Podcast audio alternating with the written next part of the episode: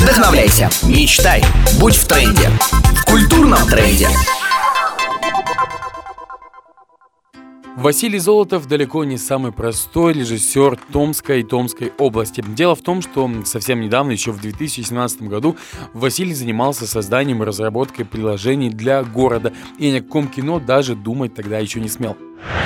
По большей части Василий – самоучка, который самостоятельно проходил курсы, смотрел кино, читал книги, просматривал видеоэссе и всячески готовился к тому, чтобы стать полноценным э, режиссером фильма. Первую свою картину, а именно короткометражный фильм «Наставник», он снимал э, в очень сложных э, условиях, когда ему приходилось э, буквально на ходу разбираться в тех или иных технических вопросах, вопросах сценария, подбора актеров, нахождения локаций, камер, любой техники и так далее и тому подобное.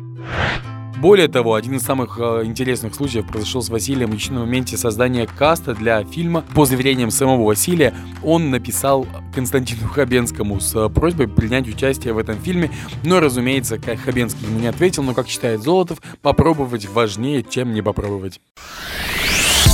Культурный тренд. Специальный проект на Томскру.